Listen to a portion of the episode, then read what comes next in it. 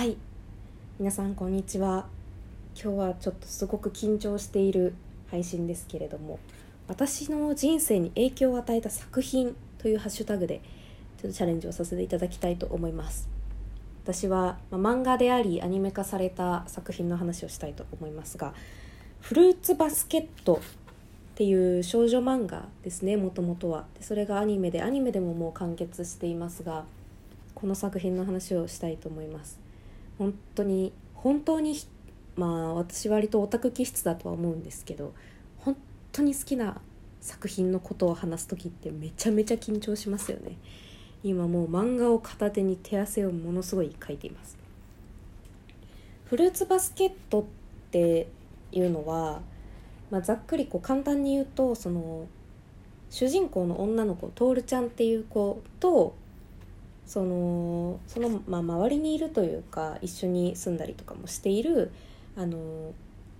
子たちとの話なんですけど、まあ、その周りの人たちっていうのが、まあ、相馬っていう一族の人たちなんですよ。でその相馬の一族にはある呪いがかけられていてその呪いにかかった子たちが13人いるんですねでそれが十二支あの干支のネズミ年とか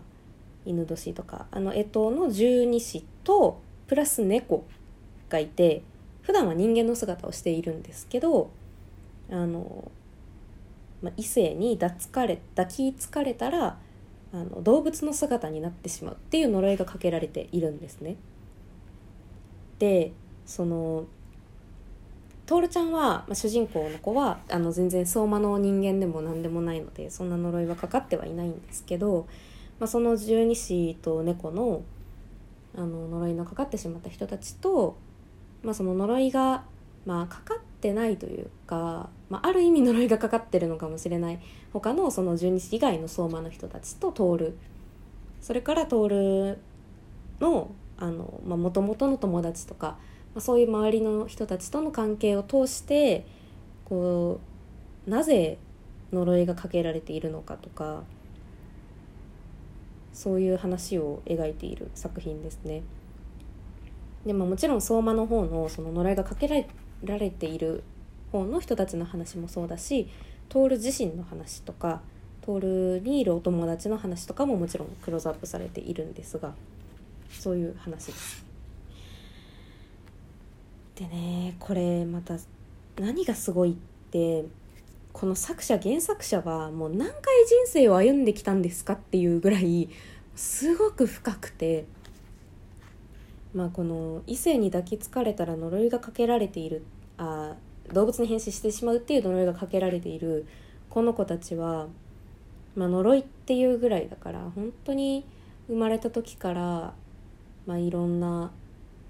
それこそその男の子がもし生まれた時にお母さんに抱っこしてもらえないんですよね、まあ、その逆もそうですけどとか、まあ、お友達との関係もそうだしもう本当に小さい頃からいろんないろんなこう人生とか思いを持って生きてて、まあ、正直この子たちはみんなこう将来に希望を持っていないですよ割と。でも全然なんだろうな生きることに対してあまり積極的ではないしもうなんなら諦めてるみたいななんかそういう印象さえ受ける人たちがもう本当に天真爛漫で素直で、まあ、それこそこの徹ちゃんも何回人生歩んだのっていうぐらい本当によくできたに一子で子だけど徹ちゃんとのこう出会いと関わりを通して、まあ、その十二支と猫たちの思いとか、まあ、それにまつわる呪いの話とかもね全部明らかになっていく。でその思いも、まあ、どんどんこう最初はすごい、まあ、固く閉じられた気持ちとかも、まあ、どんだんだんと溶けていくみたいな感じでもあるんですけど。当になんか人生を考えさせられる作品ですね。何のために生きていくのかとか。徹ちゃんはこう生きていく上で意味なんかないかもしれないしなくてもいいかもしれないけどでも私はできれば生きていく理由っていうのが欲しいとかそういうことを言ったりしているんです。でね私なんで今漫画を片手に話しているかというとあの名言がもうめちゃめちゃ生まれてるんですよ。フルーツバスケットって。であのフルーツバスケット漫画のあの愛蔵版っていうやつはあのの最終巻はその半分ぐらいはま漫画の最終話とかなんですけど残り半分はロングインタビューとか名言集とかになってるんですね。で私その今名言集を開いているんですけどその中で私のもう本当に好きな名言をちょっと2つ読みたいと思います。これね泣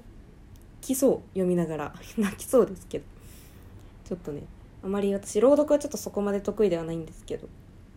ちょっと好きなので是非紹介したいと思います。全然ネタバレでは何でもないですが。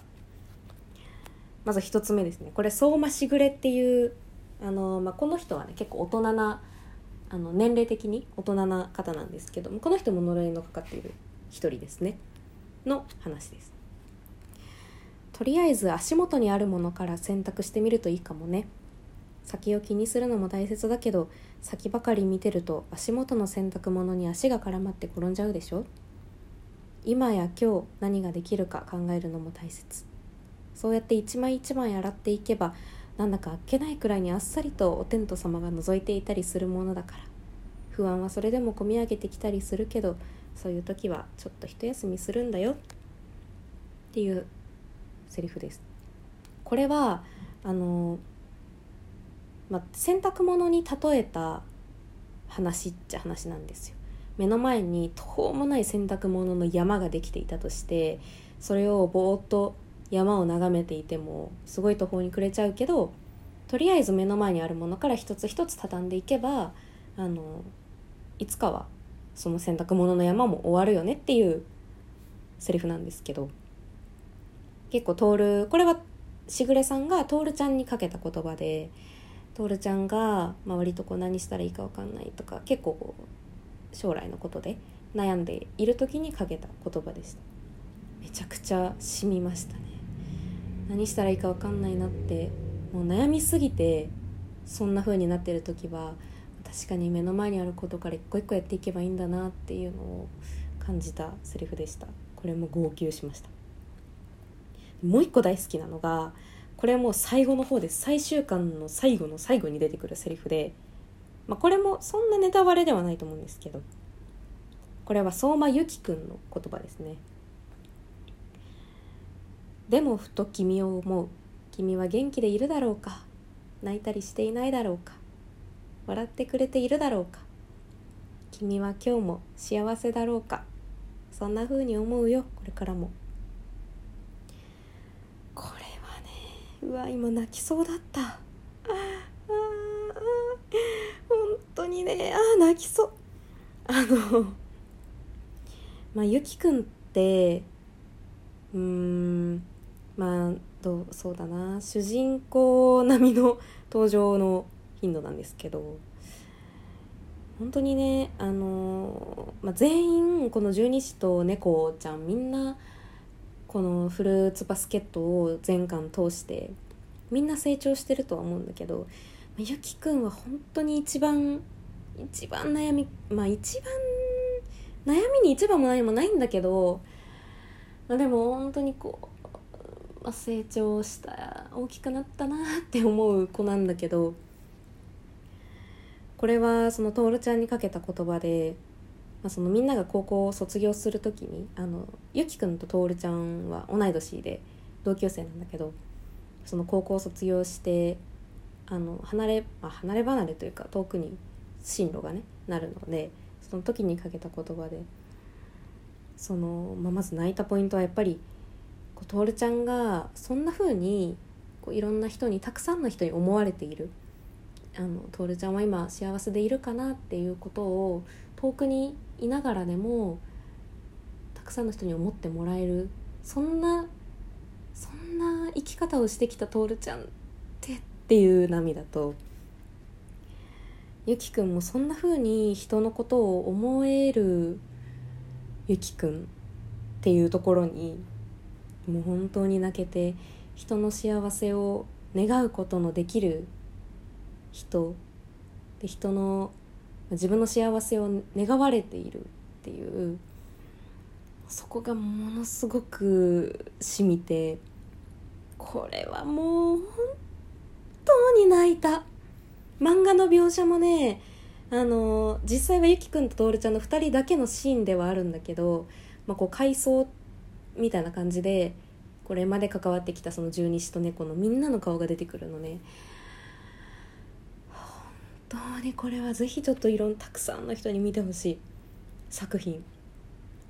まあ、実際に私もリアルの友達に結構たくさん勧めてその子ももう号泣しながら最後まで完走したらしいんですけど。本当になんか悪い人が誰もまあ誰もというかそうね一見悪く見える悪役みたいな感じで見える人も、まあ、その人にはその人なりの正義があってゆったりしていることだしなんか難しいなと思いながらも幸せってなんだろうねとか生きる意味ってなんだろうねみたいなところをすごい考えさせられるような作品だし最後はすっごくあったかい気持ちでもう大号泣しながら読めるものです。アニメもね全部で3シーズンかなあるんだけど全部完結してるのでぜひそちらも見てください。はあなんとか喋りきりました。今日はそんな大好きな漫画の話でした。